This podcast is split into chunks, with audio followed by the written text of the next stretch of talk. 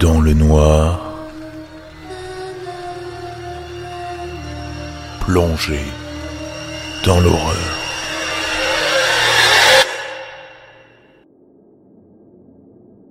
Bonjour à tous, bienvenue dans ce nouvel épisode, ce quatrième épisode de témoignage, un programme qui vous propose de découvrir chaque semaine un récit réel lié au domaine de l'étrange et du paranormal, publié sur Internet au cours de la semaine.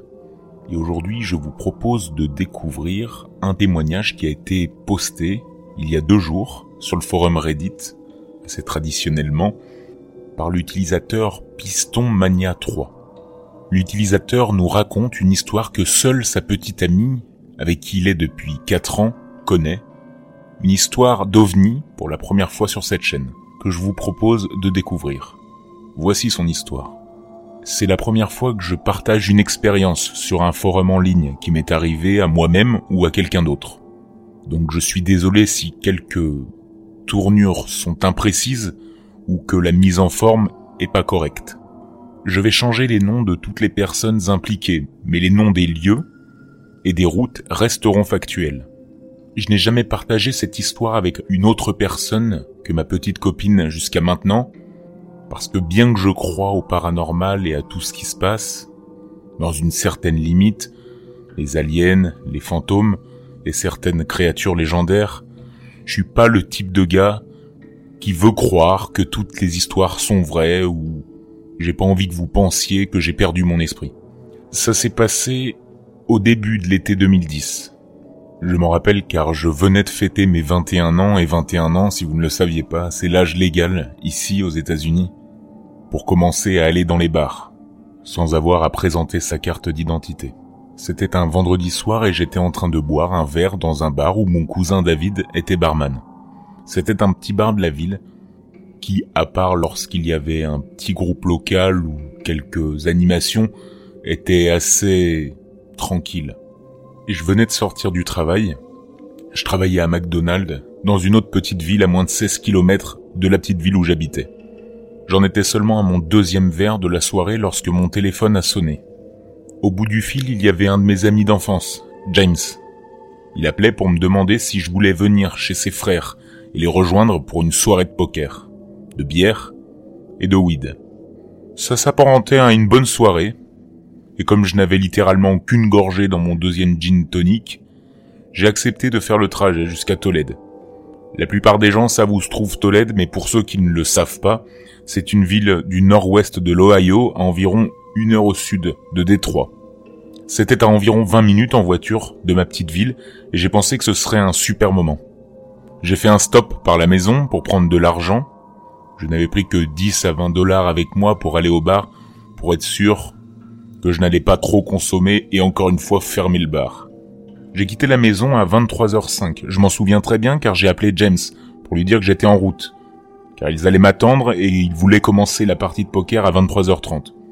En général, on jouait toujours au même style de jeu, de poker, où on mettait tous de l'argent, en une seule fois, et on obtenait tous le même nombre de jetons et on jouait jusqu'à ce qu'il ne reste plus qu'une personne avec des jetons qui, elle, devait garder tout l'argent. J'ai pris mon chemin habituel pour me rendre chez son frère, Eddie, comme je l'ai fait tant de fois auparavant.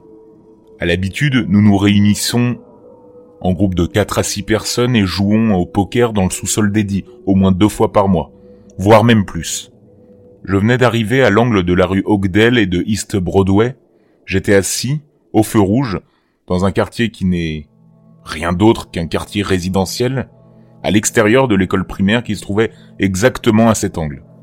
Je suis assis dans ma voiture en train de regarder le feu rouge en attendant qu'il change au vert, ce qui semblait toujours prendre une éternité en venant de cette direction. Quand j'ai remarqué quelque chose dans le ciel, qui était partiellement caché, juste derrière le feu rouge. C'était une lumière blanche, très brillante, qui semblait pointer tout droit vers le bas, comme un faisceau. Vous voyez un petit peu comme si un hélicoptère utilisait un projecteur pour identifier quelque chose, suivre un voleur, mais beaucoup plus brillante que cela. Pour entendre, j'ai tout de suite baissé mes fenêtres. Mais il n'y avait pas un bruit, du coup j'ai su directement que ce n'était pas un hélicoptère. Dans ce cas-là, j'aurais pu l'entendre. Pour avoir une meilleure vue, je suis entré euh, dans le parking d'un marchand de glace qui se trouvait juste en face de l'école où j'étais.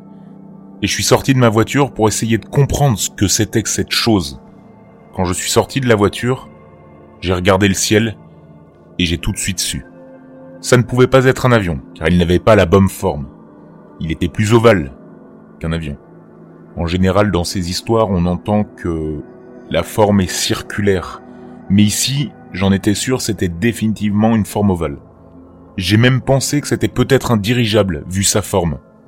Mais il me semblait que c'était bien trop gros pour être un dirigeable.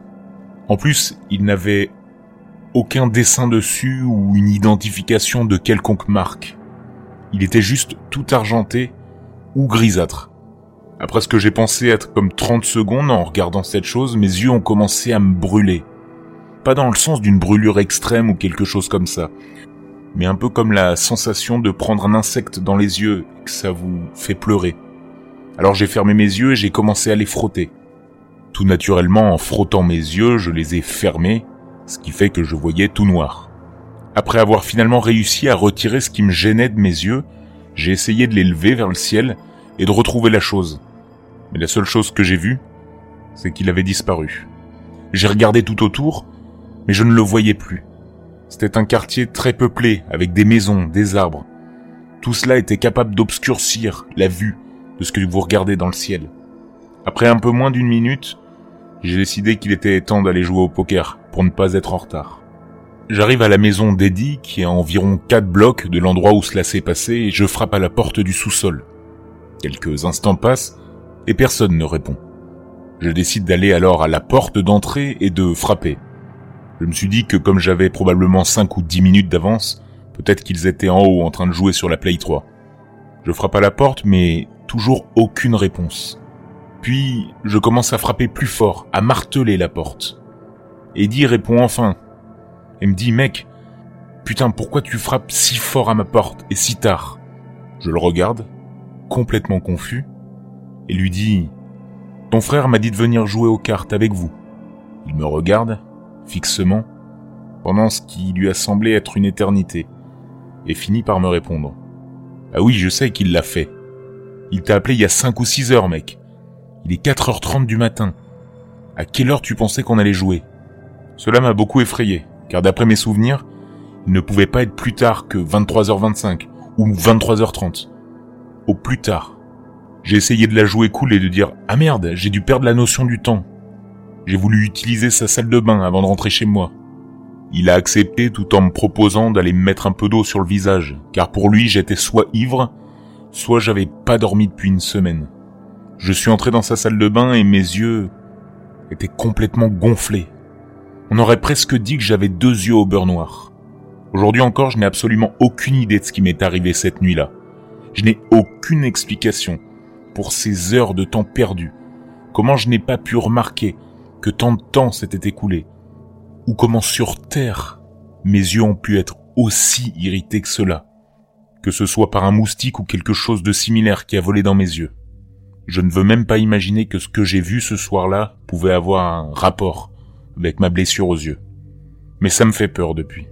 Je voulais remercier tous ceux qui partagent des histoires terrifiantes, parce que c'est grâce à cela que j'ai eu le courage de m'exprimer aujourd'hui. Merci.